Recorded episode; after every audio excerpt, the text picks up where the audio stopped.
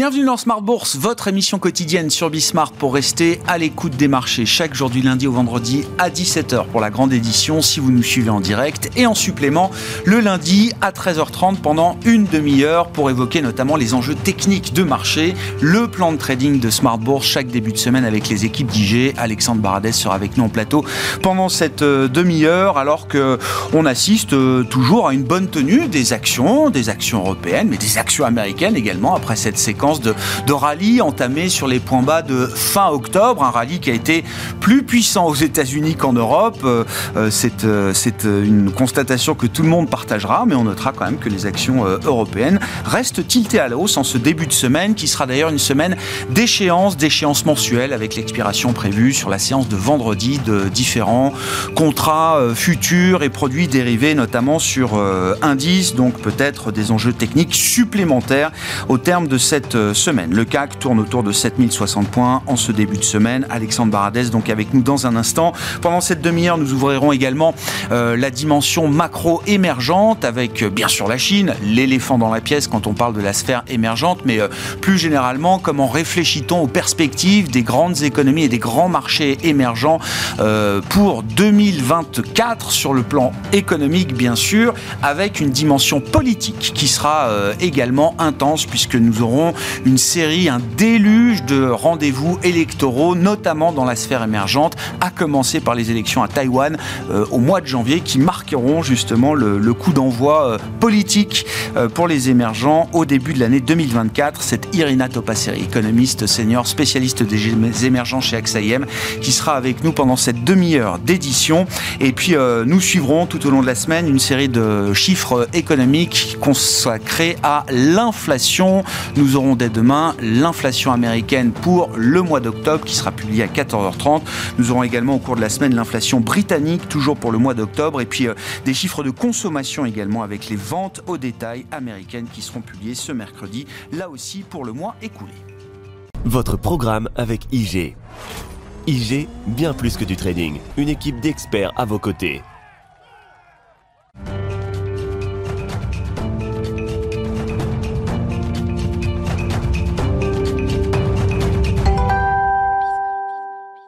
Mais d'abord, comme chaque lundi à 13h30, en direct et à retrouver bien sûr en replay sur bismart.fr, le plan de trading de Smart Bourse. Alexandre Baradez à nos côtés en plateau, chef analyste chez IG. Bonjour et bienvenue Alexandre. Rebond ou bull trap C'est un peu la question, parce que le rebond, on l'observe depuis euh, les points bas de, fin octobre hein, en Europe et aux États-Unis. La question étant euh, l'ampleur devant nous, peut-être, euh, de la poursuite ou non de ce rebond. Est-ce qu'il y a un piège derrière ce rebond pour les investisseurs? Ouais, c'est, en tout cas le sentiment premier déjà, c'est que la, consolidation que nous vivons finalement depuis un bout de temps est toujours en place, avec toujours cette idée que le marché n'a pas vraiment de quoi décrocher complètement, donc il n'y a, pas de, sentiment que ça va vraiment lâcher d'un coup, et de la manière que les catalyseurs à la hausse, euh, et on va en parler, ce qu'on a pu peut-être entrevoir la semaine précédente, pas la dernière, mais celle d'avant, à savoir des chiffres, à un bon des US qui ont lifté les actions et fait baisser les taux. La semaine dernière, il y a eu un petit retour quand même du higher for longer qui a été rappelé gentiment par euh, Jérôme Paul et Christine Lagarde également. Et donc, on, sent bien qu'il y a cette volonté de la part des banquiers centraux de piloter le sentiment obligataire dans une zone haute, éviter que ça détende trop fortement. Et à la fois, on sent que si les stats américaines qu'on a eues euh, il y a une quinzaine de jours sur l'emploi, sur l'ISM, si ça devenait quelque chose de récurrent, effectivement, Jérôme Powell aurait moins de mal à laisser le marché obligataire ajuster un peu les niveaux euh, par rapport à ça. Ce serait ça le, pilotage, justement. Mais on voit bien qu'ils n'en ont pas encore eu assez de ça. Donc, quand le marché obligataire s'étend un peu trop et que les actions, je ne dis pas que les actions, mais que l'obligataire se détend trop vite, mais ils nous remettent un petit coup de rappel de, de higher for longer. Mais euh, l'idée, c'est ça, c'est que je, moi, d'un point de vue technique, on, est, on, est, on va donner des, petits niveaux, mais on ne a pas de, on va pas d'éléments euh, ni très fragiles, ni très forts non plus. Donc c'est ce sentiment que la volatilité à 14, elle peut monter à 20 sans trop de problèmes. Euh, au-delà de 20, pourquoi? Et aller tout de suite à, à, 10, 12, pourquoi aussi? Il n'y a, pas non plus le contexte entre le Proche-Orient, les taux, etc. Et la macro aussi comme qui, qui ralentit. Il n'y a pas de quoi non plus d'étendre aussi vite au niveau de la volatilité. Donc c'est ça l'idée c'est de, de, voir des, les messages monétaires, en tout cas, c'est comme ça qu'on attendait. Euh, la semaine précédente, avec la, détente des, des, stats américaines, le marché obligataire avait vraiment réagi sur la partie longue également de la courbe. Ça, c'est important. C'était les ISM. Alors, c'était la semaine aussi, donc il y a 15 jours, hein, de la réunion de la Réserve fédérale américaine, une approche plus équilibrée, et derrière une série de chiffres ou des enquêtes ou les chiffres d'emploi euh, également, qui montraient quand même l'idée d'un refroidissement de l'économie américaine, partant sur des niveaux de, de, de chauffe ou de surchauffe importants. On a tous en tête encore le chiffre de croissance au troisième trimestre pour l'économie américaine. Pourquoi le marché avait aimé ça? Parce que Jérôme Powell souffrait de ne, pas, de, ne, pas voir arriver ce ralentissement, surpris par la résilience économique. Enfin, semble-t-il, on commence à la voir arriver. Euh, donc ça, c'est un élément... Euh, un, élément Et vous dites, voilà, dès qu'on voit les taux longs rebaisser de 30-40 points de base, du point de vue de la Réserve fédérale américaine, tout de suite, ça provoque un petit sentiment d'inconfort en disant, ah, attention, parce que si je suis plus équilibré, moi, Réserve fédérale américaine, c'est parce que les taux longs sont à 4,80, 4,90 ou 5%. Oui. Si euh, les taux longs reviennent à 4%, ah Exactement. Et le combat sera plus dur à mener pour ramener l'inflation à 2%. Mais ce que je vais vous dire, voilà, j'hésitais parce que je, cherchais ça, c'était des signaux qu'on a aussi sur les anticipations d'inflation. On a vu que vendredi, par exemple, au niveau du, Michigan, le fameux indicateur, donc la confiance baisse. Ça, c'est pas un problème pour Paul, parce que si la confiance des consommateurs baisse, c'est que leur consommation va aussi un peu ralentir. Et je ne pense pas qu'ils soient contre ça non plus dans la partie des services. Par contre, voir que les anticipations des consommateurs en termes d'inflation à 12 mois se redressent assez vigoureusement, même pour pas dire très vigoureusement, euh, de, depuis deux mois, euh, ça, c'est la fameuse question des anticipations d'inflation. Et ça, effectivement, ça peut justifier aussi euh, une question, d'une rhétorique qui resterait. Et, c'est là que, selon moi, que le marché action, s'il devait consolider un peu plus, c'est-à-dire même retracer un peu une partie de ses gains, c'est là que la vulnérabilité se trouverait. C'est de se dire, on, voit que la macro ralentit, Chine, enfin ralentit, Chine pas dynamique, Europe, il y a vraiment un momentum de ralentissement, et Europe et États-Unis qui commenceraient maintenant. Et face à ça, on attend tous le, moment où ça pivote un peu, où ça commence. Et si ça n'arrive pas, c'est là qu'il y a un peu d'un peu d'effet de tenaille pour le marché action qui pourrait l'empêcher finalement d'aller chercher euh, rapidement les, les points hauts. Si on regarde quelques enjeux techniques pour un indice action européen comme le DAX, euh, Alexandre, on le voit très bien avec votre graphique, comment les, euh, les résistances de 2022 notamment sont devenues pour l'instant des supports pour les indices actions. Oui. Alors ça, c'est ce qui, est, ce qui est intéressant de voir, c'est des niveaux qu'on voyait déjà avant d'avoir testé. C'est-à-dire que le CAC, on était à 6008, le, DAX c'était 14007. C'est des niveaux que, qui sont des niveaux techniques. On les trace parce que le marché les touche plus, à plusieurs reprises. Et on voit une fois de plus que le marché réagit. Donc ça, c'est quand même un très bon signe malgré tout pour les, les investisseurs moyen long terme. C'est-à-dire que c'est quand même des, belles zones de réaction donc euh, les gestions qui veulent allouer du cash ou autre, dans ce genre de niveau-là, je pense que certaines gestions rentrent dans ce genre de trou-là. Donc le fameux buy the deep, je pense, il est toujours d'actualité. La question, c'est est-ce que c'est le deep avant un V, c'est-à-dire est-ce qu'on repart de manière cadencée, euh, séquentielle et, sans se retourner, ou est-ce qu'on est parti dans cette zone un peu haute comme ça, euh, entre 14007 et puis les sommets historiques, pour le CAC, donc, le DAX, donc dividende inclus, est-ce qu'on est parti pour faire des vagues voilà. Et, si vous regardez en fait la grosse oblique support qui passe par le creux de 2020 et de 2022 et le niveau horizontal, ça se passe comme ça de triangle, biseau. Et moi, je verrais bien le, marché être comprimé là-dedans en plusieurs mois encore, ça va faire des oscillations, mais avec une zone basse qui, quand même, se redresserait progressivement ah pour, in fine, sortir par le haut. La question, voilà, c'est c'est quand même une zone qui est assez haute en fait. Hein, si on regarde ce, mm. triangle, la zone basse, elle est quand même dans des zones à 14 000, un peu, un peu en dessous de 14 000. Donc il y a quand même de l'amplitude possible. Euh, je dirais que d'un point de vue haussier court terme, si on parle vraiment court terme, euh, tant qu'on est, vous voyez, il y a des moyennes de prix, on les voit, sont en noir, là, 50, 100, et la 200 jours, on la voit pas, elle, passe au-dessus. Il faut vraiment revenir au-dessus de ce paquet-là, c'est-à-dire de moyenne de prix. C'est-à-dire à quelques clôtures euh, daily, donc journalières, au-dessus des moyennes. C'est notamment la 200, qui est une moyenne assez importante. Euh, tant qu'on est dans ces niveaux-là, moi, je ne suis pas, je suis pas fondamentalement euh, agressivement acheteur. Je suis vraiment très neutre. Je pense qu'il y a autant de probas de retomber à 14 500, 14 700 que d'aller chasser 3-4% de plus. Donc, le test des moyennes de prix, on a, la même, on a la même sur le CAC 40, c'est important à noter aussi. Donc pour l'instant c'est un test. Tant qu'on est sur ces trois moyennes de prix en journalier, pour l'instant je, me garde de dire euh, il faut aller plus haut tout de suite. Euh, et, de la même manière, si vous voyez le, DAX revient vers 15 000, s'il lâche 2%, parce que les stats sont moyennes ou autres, euh, je pense qu'on peut assez vite revoir le support, le retester, passer un peu en dessous. Voilà. Donc un, retour à 15 000 à partir de maintenant, ce sera à nouveau un peu baissier pendant quelques temps, et on peut compter peut-être 4-5% de baisse dans, la foulée. Bon, on le rappelle, hein, semaine d'échéance également, une échéance mensuelle, avec une saisonnalité du mois de novembre historique euh, positive. On verra effectivement les prochaines séances et la clôture de la semaine seront des, moments euh, importants effectivement pour euh, ces, ces, enjeux techniques de marché. Quand on regarde alors la tête du Nasdaq Alexandre, on parlait d'un rebond pour le DAX. Bon, je ne sais pas comment il faut qualifier la série du Nasdaq depuis fin octobre qui a explosé là tous les tous les plafonds. Quoi. Ouais, les, plafonds. Alors, on était, on était, très, on était très discipliné finalement pendant quelques mois. Il y a quoi 8-9% de hausse là, c'est ça sur la ah séquence ah hein, pour le Nasdaq. hein, facile. Oui, non, mais, c'est 5%. Euh, et, et, ce qui est, ce qui est intéressant, c'est de voir quand même qu'on était très sagement établi dans un biseau baissier qui était tout à fait euh, euh, confortable et compréhensible. C'est la grosse séquence d'avant, pas le, pas la, après le creux là, on était intelligence, intelligence artificielle, c'était, on comprenait bien pourquoi. Ensuite des résultats trimestriels, deux, deux, deux, épisodes, on va pas dire mauvais mais mitigés. Donc le marché avec des taux qui remontent en plus, hein, qui remontaient à ce moment-là, on comprend parfaitement pourquoi on, on atterrit comme ça tranquillement on sort par le bas, compréhensible aussi quand les taux sont hauts. Et euh, la semaine, euh, il y a 15 jours, voilà, plein de stats dans toutes les attentes. Ça c'est le Pérou pour le marché parce qu'enfin, on se dit que la Fed va commencer. Donc les taux se détendent et le Nasdaq bondit. Euh, sauf que là, le mouvement, et je mets un point d'interrogation voilà, sur la dernière séquence, c'est mm. celle de vendredi.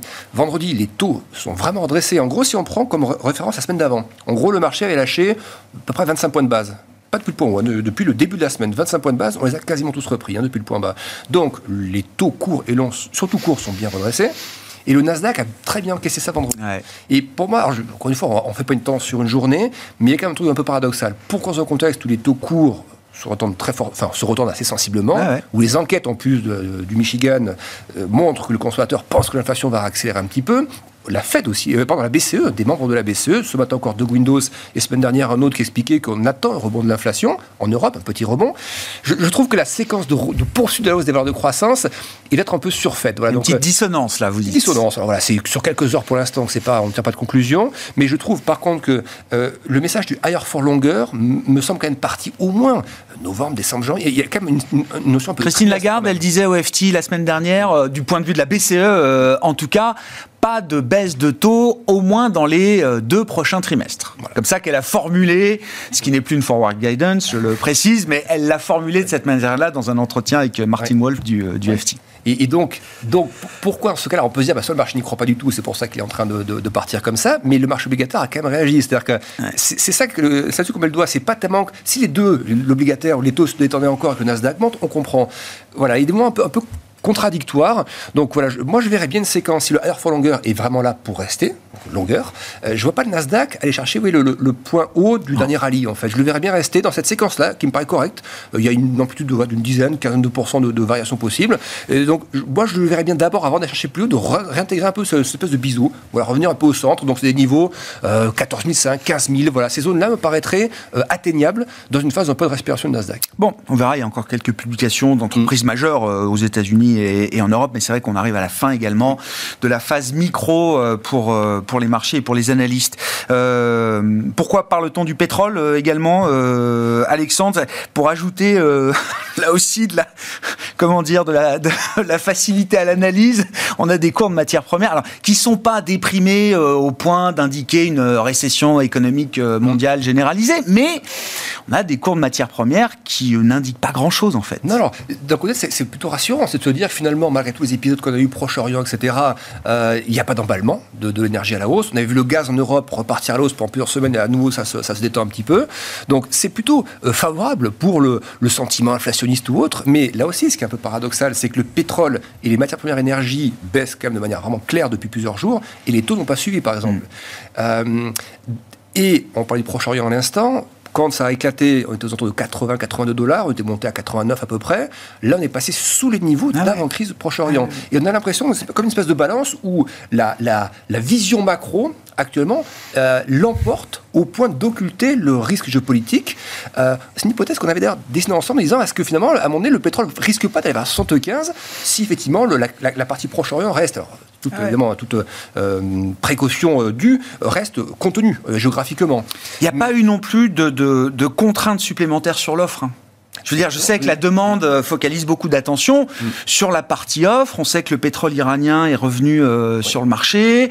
On sait que les États-Unis, dans la mesure de, ce qu'accepte de faire l'industrie du pétrole de schiste aujourd'hui, produit euh, à son maximum entre guillemets, et que les Saoudiens sont attentifs aussi à pas créer trop de dommages de ce point de vue-là. Hein. Oui, donc c'est un cours finalement. On se souvient qu'il y a quelques mois, l'administration américaine disait non, on fera les stocks vers 70. Et c'est un argument qu'on a toujours dit. On a dit même quand il était à 90, on disait ben, ils, vont tenir ça. S'ils le disent, c'est qu'ils veulent le faire à mon dans ces zones-là. Donc, il y a plutôt des hypothèses pour garder un retour vers 80, peut-être en dessous, j'y croyais pas forcément, mais au moins 80 et se stabiliser par là. Et là, on a effectivement le, finalement le scénario, je dis presque souhaité par l'administration américaine, d'avoir un baril qui retombe vers 70. Donc, est-ce qu'ils vont un peu bouger sur les stocks? On verra. Il n'y a pas urgence à le faire, je pense pas du tout.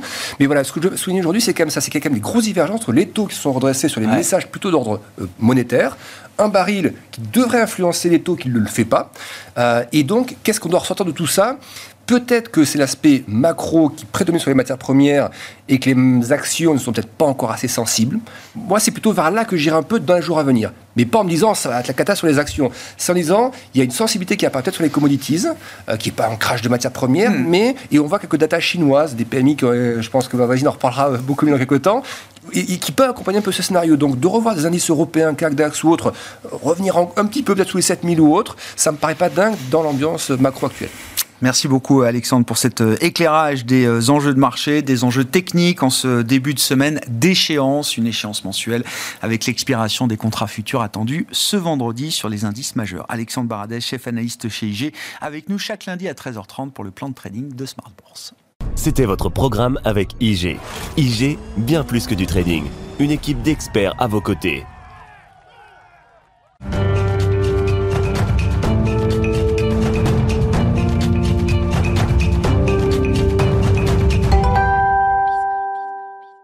Complétons cette analyse avec la dimension macroéconomique tournée vers les émergences et la spécialité d'Irina Topasseri qui est à mes côtés en plateau, économiste chez AXA IM. Bonjour et bienvenue Irina.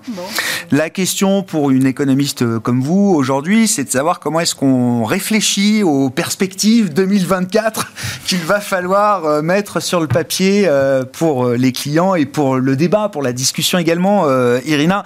Et quand on parle des émergents, évidemment, l'éléphant dans la pièce reste la Chine qui aura été une économie décevante hein, au quasi-terme de cette année 2023. On a du mal à voir des signaux de redémarrage francs et massifs.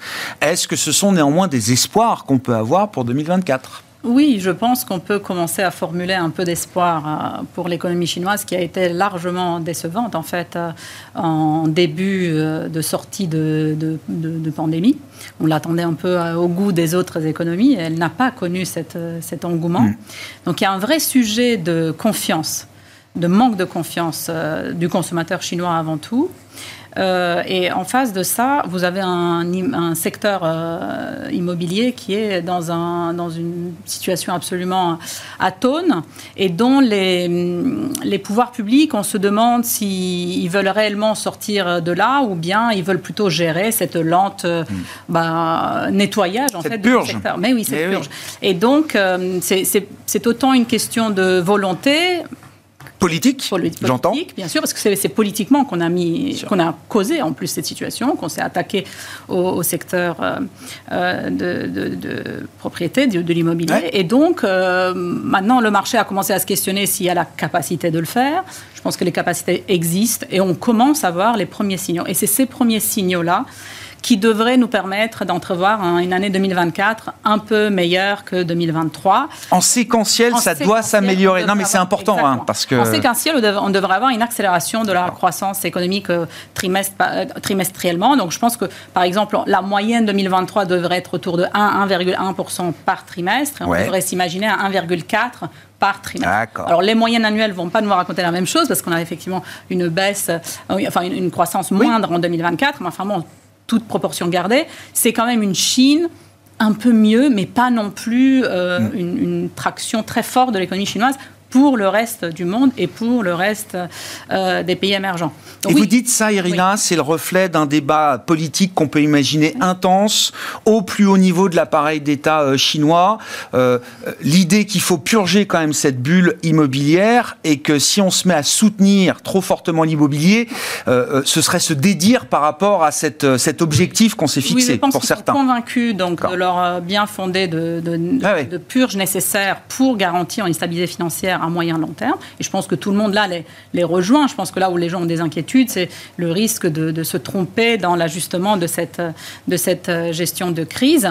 Euh, mais, mais bon, ils, sont quand même euh, présents. Et, je pense qu'une autre chose à rajouter, c'est une, quand même une forte idéologie au sein du parti, au sein de, de l'administration chinoise, qu'il ne faut pas soutenir coûte que coûte. En fait, eux, ils n'aiment pas du tout ce concept. Du whatever it takes, c'est pas, leur, dans leur culture. Ils pensent que c'est pas du tout ce qui devrait les, les ressortir de là. Donc, ils ont une vue sur la, la prospérité commune, comment ils veulent gérer. Mais la relance keynésienne, c'est plus leur truc. Quoi. Non, pas du tout. Et donc, du coup, euh, c'est pour ça aussi que dans les, dans les, derrière les, les prévisions des économistes, il n'y a pas des fortes convictions, parce qu'en fait, mm. on sent bien qu'en fait, ils vont venir pas à pas et ils vont voir, ça marche, oh, bon, ok, on, avance un petit peu. Donc il n'y a pas une, une on, jette le, euh, bah, on, on, soudoie un peu tout le monde, On, sort par, par le haut. En fait, c'est pas ça qu'ils qu'ils entrevoient. Donc, donc on est un peu tous un peu bah, en train de suivre chaque chaque mesure qui est prise. Effectivement, il y en a eu pas mal là en fin d'année qui vont devoir aider justement en 2024. Donc tant mieux. Mais c'est du micromanagement. Mais c'est du micromanagement. effectivement. Donc on n'aura pas une Chine qui vient nous,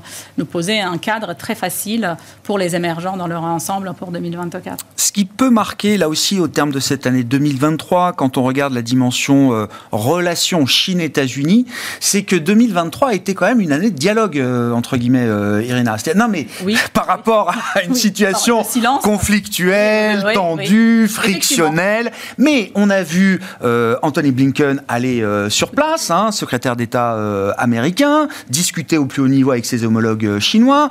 Janet Yellen y est allée également. Euh, et là, on attaque une semaine de sommet de la PEC euh, en Californie, à San Francisco, avec des rencontres au plus haut niveau, jusqu'à une rencontre attendue ce mercredi entre Joe Biden et Xi Jinping. Effectivement, donc on a une rencontre prévue mercredi, on verra ce qui en sort. On voit déjà des premiers signaux euh, je dirais, soft, positif du de la Chine, où il parle du Boeing, hein, d'essayer de, de Sur le Boeing 737 MAX, c'est ça? Il était interdit euh, en Chine après les, accidents et ils sont en train d'enlever la, contrainte. Là. Tout à fait, donc il me semble que c'est une façon de la Chine de, poser un, un geste de bonne volonté. Exactement, une geste de bonne volonté, probablement en attendant quelque chose en retour aussi. Donc on verra un peu comment ça se passe. Mais, mais, mais je pense que l'événement clé pour, pour ces relations-là va être quand même euh, les élections américaines l'année prochaine. Et je pense que s'il y en a une élection importante pour les pays émergents l'année prochaine, ça va être euh, quand même l'élection américaine. Américaine, oui, tout à fait. Parce que effectivement, et là, je pense qu'on généralement le consensus est de s'attendre, de s'attendre à ce que s'il y a poursuite, donc si, si, si Biden euh, euh,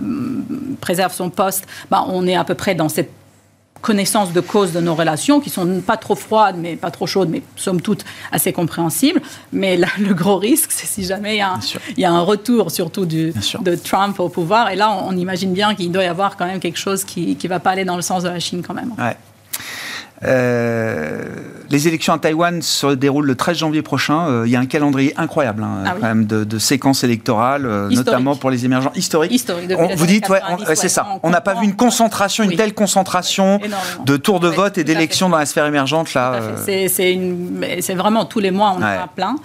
Effectivement, on démarre par le Taïwan. peut-être que Taïwan ne va pas être une élection locale qui va avoir peut-être même pas un fort impact, mais enfin, il y a quand même, elle va être regardée de manière géopolitique politique, et c'est peut-être celle qui est géopolitiquement parlant va être la plus importante avec celle des États-Unis mhm. un peu en, fin d'année. Et après, on en aura euh, plein. Hein. donc euh, l'Inde, l'Indonésie, euh, en Asie, on a, on a même des, des, des élections qui peut-être paraissent moins importantes après les élections turques présidentielles, mais on a les élections locales, mais qui ont ont leur importance dans le, dans le, bah, pour détricoter la situation en, Turquie.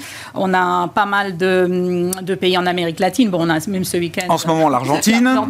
Donc, on aura euh, pas mal. Brésil, hein, je crois qu'on revote. Non, on a le Mexique. C'est Mexique, pardon. C'est le Mexique avec. Euh, bon, là, encore une fois, c'est, là, c'est assez intéressant. Et pourquoi on va être très attentif? Parce que dans le.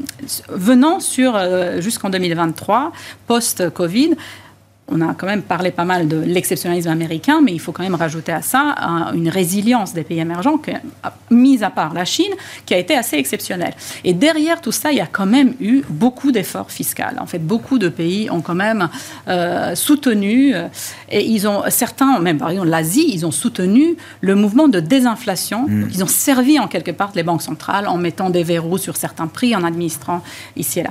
Et donc maintenant, on arrive à un point où on se demande si, voilà, les, le, stimulus fiscal bah, doit arriver quand même à un, point de fin. En tout cas, on imagine une légère consolidation. Et donc, quelque part, les gouvernements attendent aussi des banques mmh. centrales le retour du bâton avec euh, euh, des baisses de taux à venir. Mais ce qu'on commence à observer, euh, et on a commencé à observer mais bien sûr. Et donc, on était assez ravis. Au Brésil, ça a commencé. Brésil, au Chili, il y a plein de, en Pologne, enfin, il y a plein d'économies en Hongrie. Enfin, il y a plein de, de, baisses de taux qui se sont, qui ont commencé à se passer. Mais on sent avec la crispation dont tu parlais tout à l'heure qu'on commence à avoir déjà un peu de, un peu de, une vague de froid sur les banques centrales émergentes qui se disent attention. Est-ce que je, est-ce que je baisse trop tôt? Est-ce que je dois cadencer un tout petit peu ah. D'abord parce qu'il faut jauger par rapport à ce que la réserve fédérale va en faire? Parce que tu me posais la question au départ, euh, comment on aborde... Comment on réfléchit ben oui, Est-ce qu'on doit d'abord regarder les taux longs américains Bien sûr. Première euh, des données, mais aussi le dollar. Et donc, effectivement, on a du mal à imaginer 2024-25, en tout cas en 2020, n'allons pas si loin.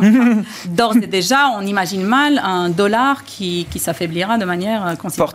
Et donc, on est quand même dans un environnement où peut-être au niveau des taux, on va avoir une détente, mais les conditions financières vont être vont se tendre en fait par rapport euh, à l'existence d'un dollar. Il y a une pression dollar qui continuera de s'exercer pour euh, la sphère, sur la sphère les, les, banques centrales, elles doivent quand même, au-delà de l'inflation, elles doivent gérer aussi les mouvements de capitaux qui peuvent être engendrés par, ces, par, par, par, ce dollar fort et, donc leur, leur, leur euh, yield, comment dire Le rendement, le, taux, le taux, le taux, oui, oui, va, jouer un énorme rôle. de donc ils vont, ils, vont, probablement être contraints de, ce côté-là aussi. Ah donc vous allez avoir des, des, des politiques fiscales normales normalement qui devraient être contraintes, des politiques monétaires un peu contraintes aussi. Ah Donc en fait, c'est là où il faut voir qui, qui, qui là-dedans peut encore euh, mener euh, euh, bah, des économies en amélioration ou pas.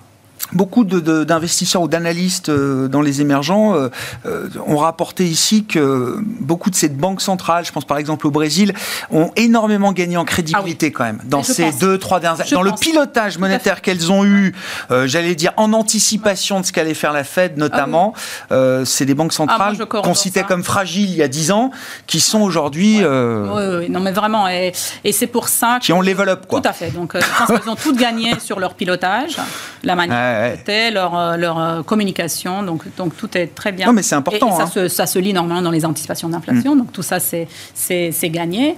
Euh, et, c'est très important parce que vous savez, quand on parle de higher for longer, moi je préfère dire high for long parce que si je vois higher, je commence à avoir peur. Parce que si je m'imagine la C'est encore plus haut, higher. là, pour mes, ça veut dire qu'on continue ah de monter pour higher. pour mes pauvres petits émergents, je ne peux pas. Donc je, je, préfère dire high for long. Mais high for long nous ramène quand même dans la période 95-97 98, donc ça a été une longue période. Et ça, c'est pas une belle référence pour les pays émergents, mais au grand changement euh, que tu mentionnes tout à l'heure, qui est quand Ils ont fait des efforts. Structurellement, ils sont moins fragiles. Structurellement, leurs banques centrales ne sont pas pareilles. Leurs mm, euh, systèmes de change sont flexibles. Euh, on était en surchauffe avant 97. On, pas du tout. Enfin, on n'est pas du tout dans ce cadre-là. Donc, on peut tout à fait survivre à cette période sans avoir donc la récurrence des crises qu'on a connues dans cette période-là, et, notamment grâce aux banques centrales qui hmm. sont quand même euh, largement beaucoup plus, leurs institutions sont beaucoup plus aptes à, mener le combat de front. Ah oui, la crédibilité pour une banque centrale, c'est quand même l'asset, l'actif le plus euh, précieux. Hein. On en parle pour la Fed, pour la BCE, mais du point de vue des banques centrales émergentes, là, c'est plutôt un actif qui a euh, gagné en valeur. Tout à fait. Ces dernières années. Merci beaucoup, euh, Irina. Irina Topasseri qui est avec nous pour euh, eh bien, nous aider à réfléchir ah autour des économies émergentes pour 2024. il y a de la réflexion, il y a de la matière à réfléchir avec la dimension économique et une dimension politique qui sera majeure également pour toute la sphère émergente au cours des prochains mois et des prochains trimestres. Irina Topasseri, économiste senior chez AXA qui nous accompagnait pour cette demi-heure d'émission. On se retrouve à 17h en direct sur Bismarck.